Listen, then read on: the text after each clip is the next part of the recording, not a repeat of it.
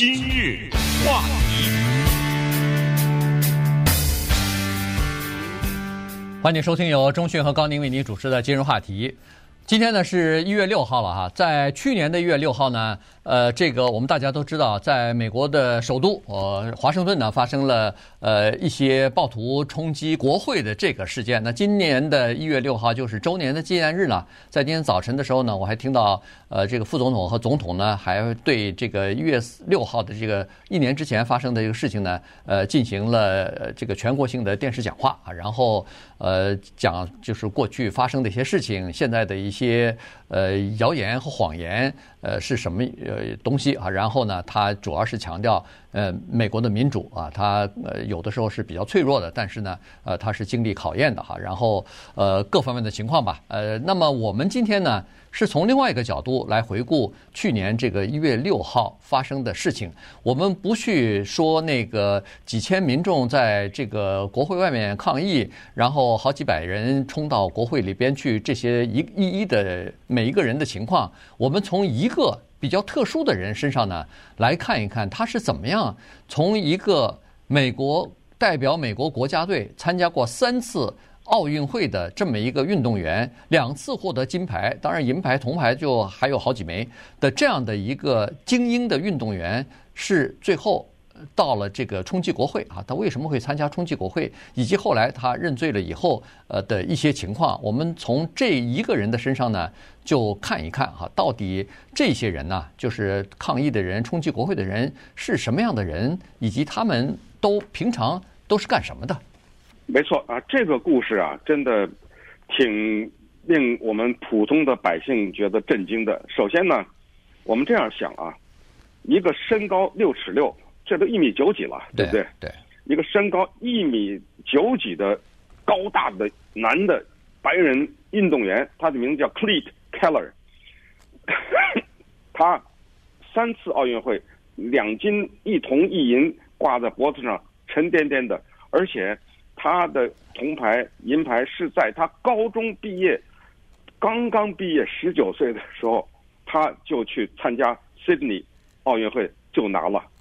这么年轻的、这么有才华的一个游泳运动员，而且呢，他高中刚刚毕业，打破了十二年的游泳记录啊！嗯，对，对不对？人家别人保持了十二年，他这么一个高中生，啪的一下就给人打破了。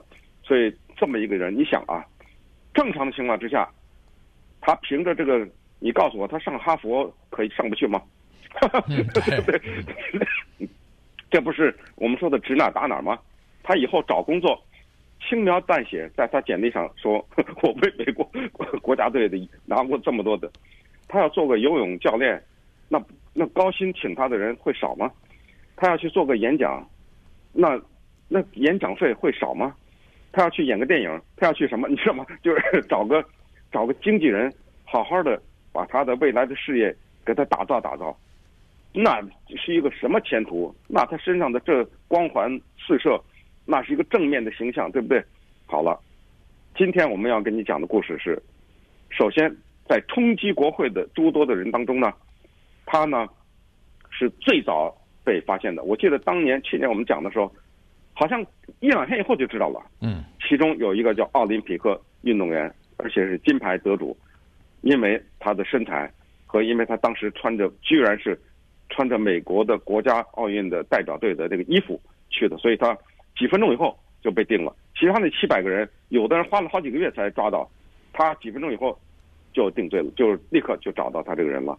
这是一个，再加上我们今天看一看，为什么本来前途似锦的这样一个人。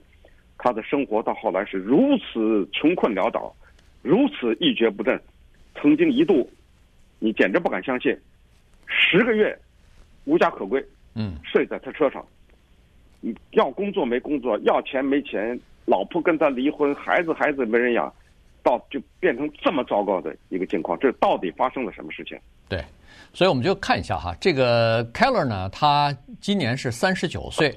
那么他在这个十来年前就已经离开了奥运会了，就已经离开了这个美国的代表队了。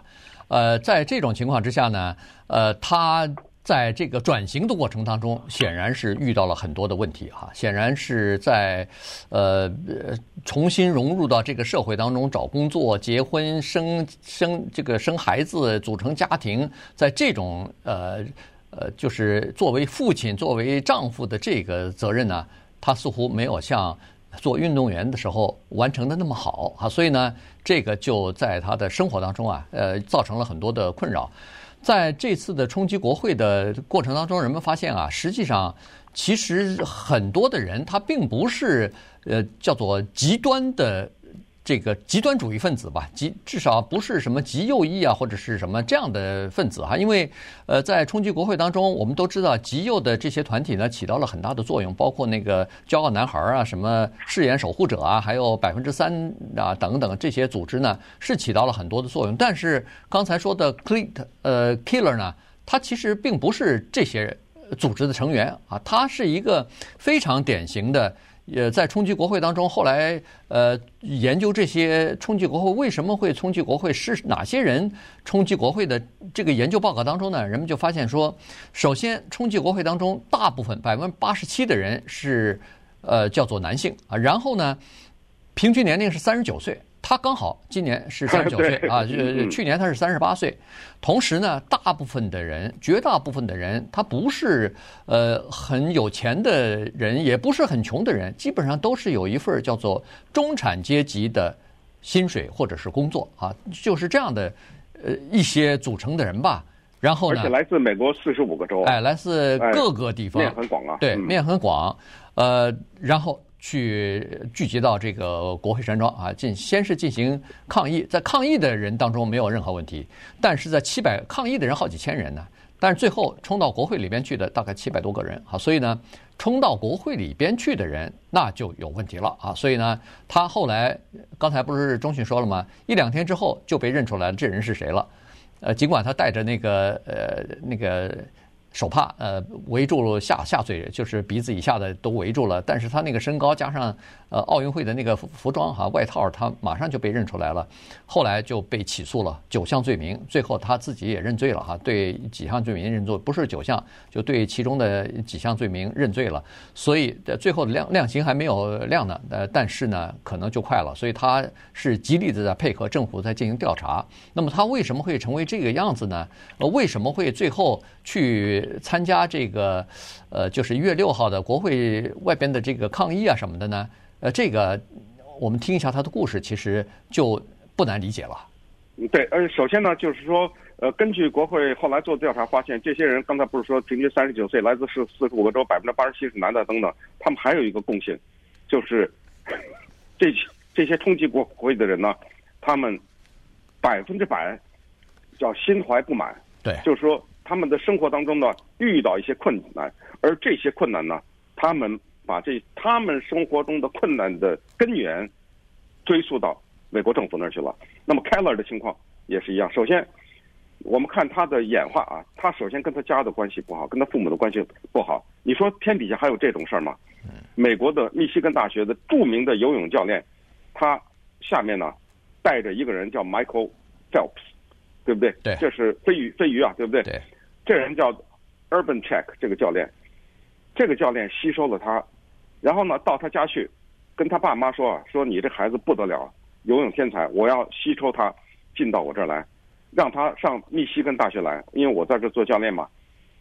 你知道他妈妈后来就把这个教练呢带到旁边，因为这个教练不是到他家去吃饭嘛，然后这个 Keller 的妈妈就把这个教练带到旁边一个屋子说。你啊，别花这时间，你们也别费这钱了。我这孩子没出息，这不是块料，他绝对不会从大学毕业的。别别费，这个教练当时都不知道说什么，傻了，傻了，人一般，对，呃，人家一般都家里恨不得跪着，这个，哎呦，这天底下这么好事，这教练到家里一般都是，你知道那些好莱坞明星花多少钱贿赂这教练吗？对不对？这好，您这到的找到家里还要给我奖学金，还要我的孩子上学。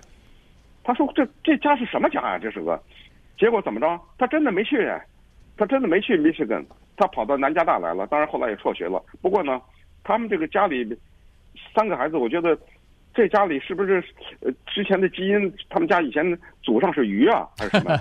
你看他姐姐，嗯，他姐姐是华盛顿大学的校队的游泳的健将啊。对。他妹妹参加二零一四年雅典奥运会啊，你代表美国女子游泳队啊。他自己又得这么多人，这哪哪有一家三个这 都会游泳游成这样的？对。呃，他呢是在南加大先进的大学，进到游泳队里边哈，但但是呢，在南加大呢，后来大概读了两年，是不是就辍学了？就就离开了。对，离开以后呢，他就跑到那个 Urban 呃，那个就是那个教练啊，Urban Check，哎，Urban Check 那个教练呃旗下去呃进行训练。Urban Check 呢，他有一个金刚狼的一个俱乐部啊，游泳俱乐部。呃，同时他又是那个密西根大学的游泳的教练嘛，所以呢，他你上大学。是跟他学习，你不上大学参加他的俱乐部，当然也跟他学习。这个这个呃，Keller 呢是一个，据这个教练说，他是一个游泳的天才。显然他的这个身材啊特别适合游泳，而且他的这种个性呢，确实也特别就是适合游泳。原因就是说，他这个人是一个怎么说呢？就是在不是那么。感觉上啊，不是那么刻苦训练的情况之下，恨不得就可以拿到世界上最好的成绩的这样的一个人。也就是说，他平常嘻嘻哈哈，有的时候在训练的时候迟到早退，有的时候根本不去训练什么的。哎，居然他还有世界级的这个好的成绩啊！这个是让那个教练惊奇不已的。别的。别的学员、别的游泳的这个运动员也能取得好成绩，但是人家那个是每天好几个小时泡在游泳池里头，每天有好几好几万米的这种一直在不停的训练的，他反而反而不是这样刻苦的一个人，但是呢，他这个成绩就非常好，所以那个教练一相中他以后就说，这个人不得了，这个人是叫做游泳天才啊。今日话题。欢迎继续收听由中讯和高宁为您主持的今日话题。这段时间跟大家讲的呢是去年一月六号啊，在冲击国会的人群当中呢，曾有一个呃美国代表队的这么一个游泳的好手啊，参三次代表美国参加奥运会，两次获得游泳的金牌啊。当然银牌、铜牌就不用说了哈，还有好几枚。所以呢，这个人为什么会这样子？我们跟大家稍微讲一下。刚才说了，他是一个游泳的天才哈。但是呢，他在游泳池外边呢，还是有一些，还是有些问题的哈，尤其是这个心理方面的问题，可能呃，就是缠绕了他很长的时间哈。首先。呃，有一次他在结婚之前吧，谈女朋友的时候呢，曾经呃，后来他在闹婚离婚的时候呢，他的这个太太呢就说起了啊，就说在他们俩人谈谈谈恋爱的时候呢，就好有好几次发生过这个叫做精神方面有一些问题的这个迹象。你比如说有一次他们两人晚上在开车，开车的时候呢，这个太太显然是在开车，呃，这个 Keller 呢坐在旁边，这时候啊，车还在。跑的时候，还在开的时候，移动的时候，他跟他太太说他要跳跳车了。原因是什么？他太太说干嘛呢？他说后面有个计程车在追我们。哎，这时候呢，他太太就感觉到有点不对哈。后来呢，他太太有好几次的情况呢，都向他们的呃这个体育运动队的教练啊有关方面反映，说是你们要要帮帮忙呃看看他的这个心理健康的状态。可能我我担心他。这方面有问题，但是游泳队方面呢，认为说这个可能是比赛训练的压力太大哈，这个可能会出现一些临时的这个情况，应该不是什么大的问题。后来在二零一零年的时候，他们已经结婚了，那个时候有一个十个月大的女儿，当时女儿的面颊受伤以后，他们去呃这个带着女儿去医院里边，可能要缝针啊，要要进行一个小的手术吧。这时候呢，太太才发现说，哎呦，他们家医疗保险没了。后来他太太后来在法庭文件上说，这时候他再一了解，才发现原来这个 Keller 已经好几个月没有工作了。他每天开着车出去，然后到了下午再回来。